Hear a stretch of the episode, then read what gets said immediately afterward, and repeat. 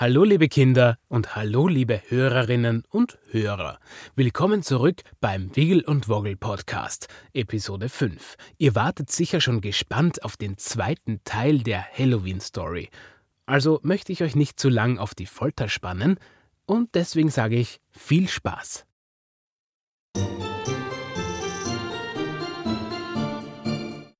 Wiggle und Woggle, die sprechenden Stoffhasen, Episode 5 der Halloween-Spezi, Teil 2.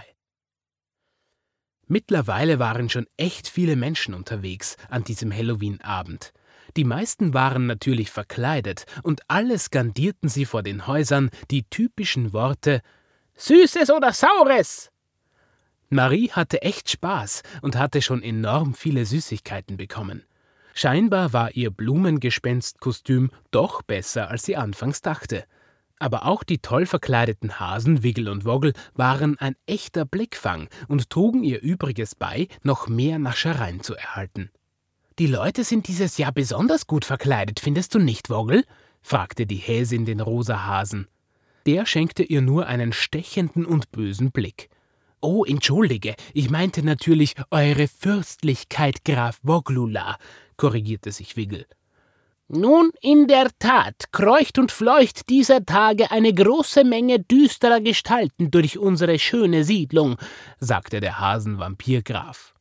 Ich hoffe, dass wir unseren Halloween-Spezi dann überhaupt erkennen, wenn er auch so gut verkleidet ist, gab Wiggle zu bedenken. Plötzlich schrie Marie auf. Hey, da ist ja Lea aus meiner Klasse. Lea, hallo Lea. Sie lief den Gehsteig entlang bis zum nächsten Haus, wo ein Mädchen stand, das schwarz-violett verkleidet war und einen riesigen Spitzhut auf dem Kopf trug. In ihrer kleinen Hand hielt sie einen Besen, der aus einem kurzen Stiel und Ästen selbst gebastelt war. Servus Marie, rief das Mädchen erfreut und fiel ihrer Freundin um den Hals. Papa, Wiggle und Woggle kamen hinter Marie her. Marie schaute sich die Verkleidung von Lea genauer an und erkannte sofort, als was sie verkleidet war. Hallo Lea, sagte Maries Papa. Das ist wirklich eine schöne Hexenverkleidung. Das ist doch nicht irgendeine Hexenverkleidung, Papa, berichtigte Marie. Lea geht als Hexe Helly. Ja, genau, sagte Lea stolz. Die Hexe Helly ist nämlich meine Lieblingshexe. Als Maries Papa sich für die Verwechslung entschuldigen wollte, kam plötzlich ein Bub als Pirat verkleidet herangehumpelt. Ahoi, ihr Landratten! rief er. Hallo Max, sagte Marie, die Leas Bruder sofort erkannt hatte. Haha, super, du gehst ja als Kapitän Grünbart. Sehr richtig, sagte Max und streckte seinen Holzsäbel in die Luft. Aber woran hast du das so schnell erkannt? Wiggle streckte sich zu Woggle und flüsterte ihm ins Ohr Na wahrscheinlich an dem grünen Bart, den der Bub im Gesicht hat.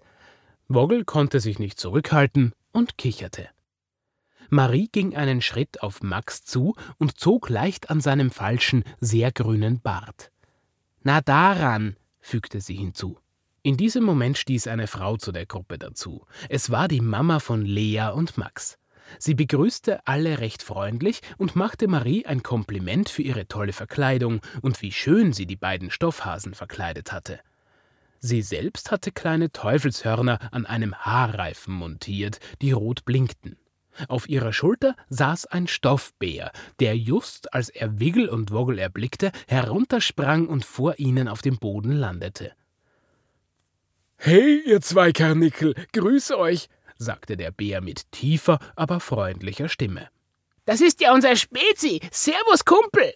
rief Woggle voller Freude und blieb das erste Mal an diesem Abend nicht in seiner Rolle als Vampirfürst. Er hoppelte auf den Bären zu und umarmte ihn. Wiggle tat es dem rosa Hasen gleich. Nicht so viel Liebe auf einmal, ihr zwei. Ihr verschmiert mir noch meine Schminke. Die beiden Hasen ließen wieder von dem Stoffbären ab und musterten ihn von oben bis unten. Er hatte eine schwarze Kutte an, auf der Rückseite hing eine Kapuze herunter. Im runden Bärengesicht war er wie ein Skelett geschminkt.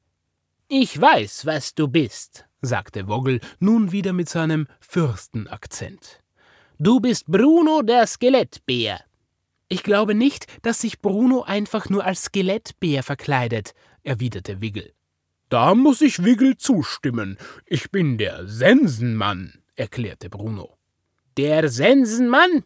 wiederholte Woggle fragend. Aber du hast gar keine Sense. Stimmt nicht ganz. Wir haben schon eine bei Lea und Max Opa in der Gartenschupfe. Aber die ist viel zu groß, erklärte Bruno der Stoffbär.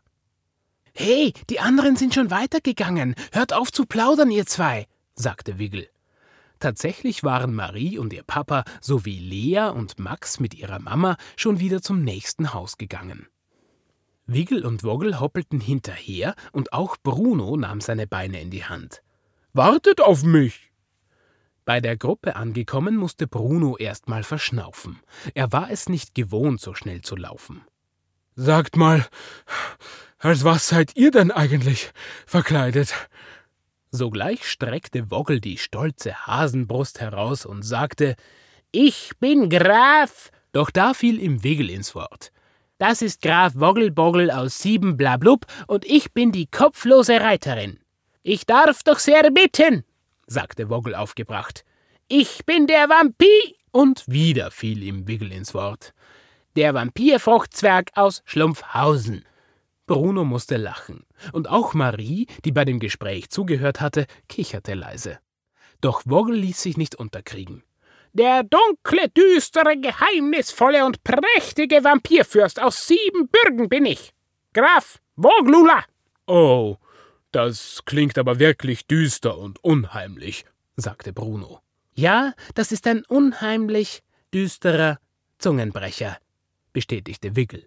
Ihr Banausen, schnaufte Woggle und verschränkte die Arme. Lea, die das Gespräch der Stofftiere auch belauscht hatte, bückte sich zu Woggle herunter. Lasst euch nicht unterkriegen, Graf Woglula. Ich finde eure Verkleidung großartig. Woggle konnte sich ein stolzes Grinsen nicht verkneifen und freute sich über das Lob. In der Zwischenzeit hatten Marie und Max wieder einige Süßigkeiten an der Haustüre abgestaubt, und auch Lea bekam noch einiges in ihr Sackerl. Und schon konnte es weitergehen zum nächsten Haus. Ui, jetzt kommt das coolste Haus der ganzen Siedlung. Drüben in der Falkengasse, sagte Max voller Freude. Wieso? Was ist denn daran so cool? wollte Marie wissen. Das wirst du gleich sehen, erwiderte Max und richtete sich seinen Piratenhut zurecht. Und plötzlich kam dieses berühmte Haus in Sichtweite, und es war großartig. Fortsetzung folgt.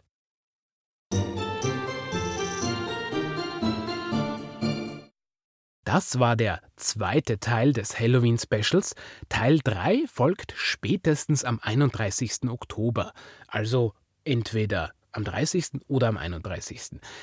Ich würde euch noch bitten, wenn es euch gefallen hat, lasst mir doch die verdiente 5-Sterne-Bewertung auf iTunes da, abonniert den Podcast auf Spotify und oder iTunes und sagt es euren Freunden, Freundinnen und Familienmitgliedern weiter, dass diese Geschichte auch zu Halloween gehört wird.